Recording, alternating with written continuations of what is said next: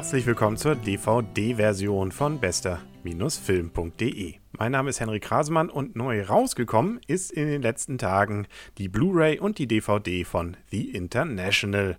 Wie der Filmname schon sagt, so ist auch diese Produktion eine internationale. Nämlich Regisseur war hier Tom Tückwer, bekannt ja als nicht nur deutscher Regisseur, sondern insbesondere für seinen Film Lola rennt. So viel sei schon verraten, es handelt sich um einen richtig guten Thriller. Aber da kommen wir gleich zu. Gehen wir einmal ganz kurz erstmal darauf ein, was an Bonusmaterial sowohl auf Blu-ray als auch DVD vorhanden ist. Insbesondere erstmal der deutsche Audiokommentar vom Regisseur Tom Tückwer, Kameramann Frank Riebe und Cutterin Mathilde Bonnefoy. Das ist natürlich der Vorteil, wenn ein Deutscher den Film gedreht hat, dann ist auch der Audiokommentar auf Deutsch. Es gibt auch noch einen englischen dazu. Dann haben wir erweiterte Szenen, ungefähr 10 Minuten, die ein, zwei Sachen ein bisschen deutlicher erklären, aber jetzt auch nicht lebenswichtig sind. Spannend sind da eher die 30 Minuten Making-of. Hier wird ja bei diesem Film unter anderem das Guggenheim-Museum in Schutt und Asche gelegt. Und da ist es ganz spannend mal zu sehen, wie das denn gemacht wurde. Da gibt es auch noch einen zweiten Making-of-Teil dafür, der ist nur 5 Minuten lang mit den Dreharbeiten Arbeiten im Guggenheim, beziehungsweise größtenteils natürlich außerhalb des Guggenheims, weil das steht ja noch. Und auch noch sehr spannend, wo man vielleicht gar nicht so aufs ersten Blick so drauf guckt, dass da eine ganze Menge Architektur drin ist. Da gibt es auch nochmal einen Hinweis zu und einen kleinen Special, insbesondere auch hinsichtlich der Autostadt. Die habe ich persönlich, weil ich noch nie da war, in dem Film gar nicht wiedererkannt. Doch sie war drin und das war auch noch was Besonderes. Weshalb es was Besonderes war, der sehe sich das Bonusmaterial an oder hören diesen Podcast. Nämlich erzähle dann, dass die Autostadt bisher in Hollywood-Filmen oder in Filmen kaum bis gar nicht vorgekommen ist. Das wollte man nicht, jetzt hat man es gemacht. Ja, und die ist übrigens, wenn man es noch nicht weiß, der Teil, wo das Böse untergebracht ist. Zu viel will ich da nicht verraten, aber es gibt eine Firma, naja, die ist eben böser als die anderen und die hat ein Hauptquartier und das ist die Autostadt und ist nicht VW. Nee, auf keinen Fall, sondern eine Bank. Das also zum Bonusmaterial. Kommen wir dann also zum Film selber und gehen wir nochmal zu unserem kompetenten Analyseteam. Wir haben gerade eben einen Film gesehen, der das verspricht, was er auch in seinem Titel drin hat, nämlich The International und international war definitiv. Ja, er startet in Berlin, geht ein bisschen über Mailand. Äh, ich glaube, war, war, Paris noch drin? Noch nee, das war der Trailer. Und äh, auf jeden Fall endet er natürlich wo sonst beim amerikanischen Film. Er endet in New York. Das ist okay. Er endet in Istanbul, wenn ich dich. Du hast vielleicht die letzten fünf Minuten nicht mehr mitbekommen. Du hast, du hast recht, er endet in Istanbul. Aber auch das ist nicht völlig unüblich in der heutigen Zeit. Kann man auch mal einen Film in Istanbul enden lassen. Also auf jeden Fall ein sehr internationaler Film. Es ist, um mal wieder zur Story kurz zu kommen, ein Film, in dem es insbesondere einfach um Banken geht und die Verschachtelung von Banken mit bösen Geschäften. Also eigentlich der Film zur Finanzkrise. Und wir haben gute Cops und böse Cops und die guten Cops versuchen, diese böse Bank zur Strecke zu bringen. Dabei ist nicht nur der Film und der Setting international, sondern auch die Schauspieler. Da haben wir zum Beispiel als Regisseur Tong Tückwa, was kennen wir von ihm? Ich nix. Echt? Ich glaube, Lola Rent was von ihm, oder? Ich weiß wirklich nicht. Ich meine, dass Lola Rent von ihm gewesen ist. Aber wen wir auch gut finden, ist Clive Owen, oder? Ja, also Clive Owen kann solche Rollen, einsamer Wolf, einfach perfekt verkörpern. Ich erinnere nur an diesen an den Film, wie, wie hieß der mit dem, wo er letzte, das letzte Kind auf der Welt geboren wurde, jetzt ein neues Kind seit 18 Jahren zum ersten Mal geboren wurde.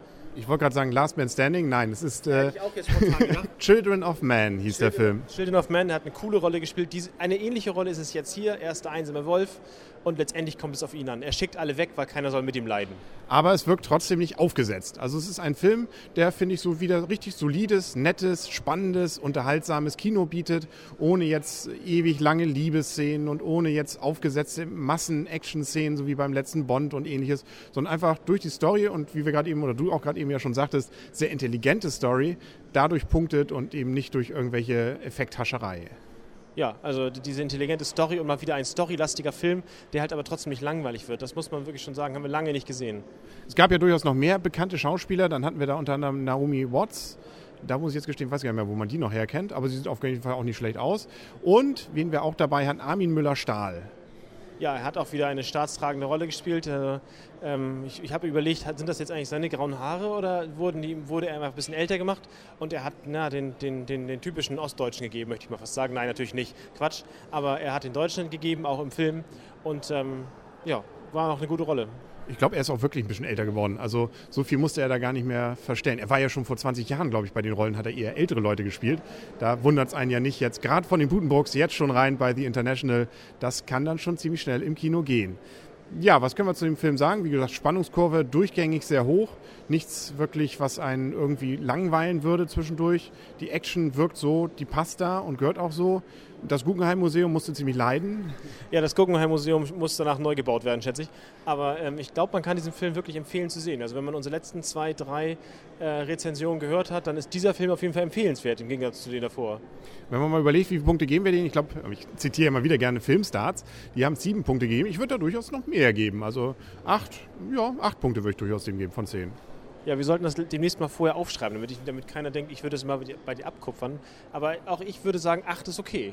Da brauche ich mich auch da nicht irgendwie im Internet dann anstellen, dass ich da erstmal halbe Punktezahlen noch ausrechnen muss, damit ich dann eine gemeinsame Punktezahl. Das ist doch schön, sind wir uns mal einig. Dann sind wir doch beide glücklich, dass wir einen schönen Film gesehen haben, der, wie gesagt, auch sehr international war. Wir haben jetzt auch mal erlebt, es muss nicht immer CIA sein, es kann auch mal Interpol sein. Ja, das glaube ich muss einer der ersten Filme. War es eigentlich ein europäischer Film und wie kommen, wie kommen wir da zu Interpol eigentlich? Es gab doch, glaube ich, mal eine Serie. Hieß sie nicht auch mal Interpol oder Inter, die Unterpolizei? Ich weiß nicht, gab es mal. War aber, glaube ich, ziemlicher Flop und ziemlich langweilig. War das eine amerikanische Serie? Nee, es war, glaube ich, eine europäische, europäische Gemeinschaftsproduktion. Naja, egal. Auf jeden Fall, äh, dieser Film ist definitiv besser, glaube ich, als damals diese Serie. Und da gab es auch noch nicht Clive Owen. Ja, nee, also der, der Film ist gut und Interpol kommt auch sehr gut weg.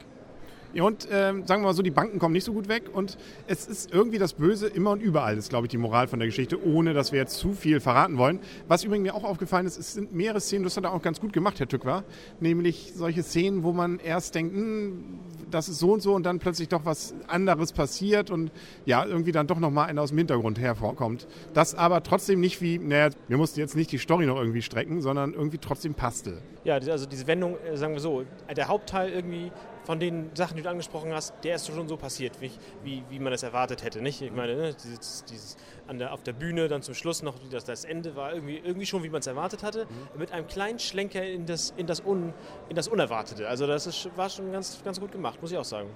Ich glaube, wir können eigentlich auch mit dem Schlusswort, ohne zu viel zu verraten, von dem Film auch diesen Podcast beenden. Hast du gemerkt, was das Schlusswort war? Grazie. Genau, grazie. Und das sagen wir auch zu unseren Hörern. Und dann hören wir uns auf jeden Fall beim nächsten Mal wieder beim Bester-Podcast. Nee, Quatsch. Dann hören wir uns auch beim nächsten Mal wieder bei bester-film.de. Das ist auch für mich schon die letzte Stunde. Hier vorm Cinemax in Kiel. Und dann sehen wir hoffentlich wieder was Gutes. Bis dahin sagen Tschüss, der Henry. Und Arne, Tschüss.